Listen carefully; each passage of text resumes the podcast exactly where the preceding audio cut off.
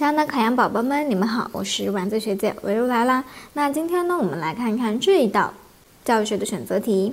根据马斯洛的需要层次理论，下列选项中属于缺失性需要的是什么？A 选项自我实现的需要，B 选项自尊的需要，C 选项认知的需要，D 选项审美的需要。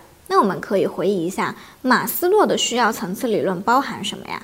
包含生理的需要、安全的需要、归属与爱的需要，还有呢尊重的需要、自我实现的需要。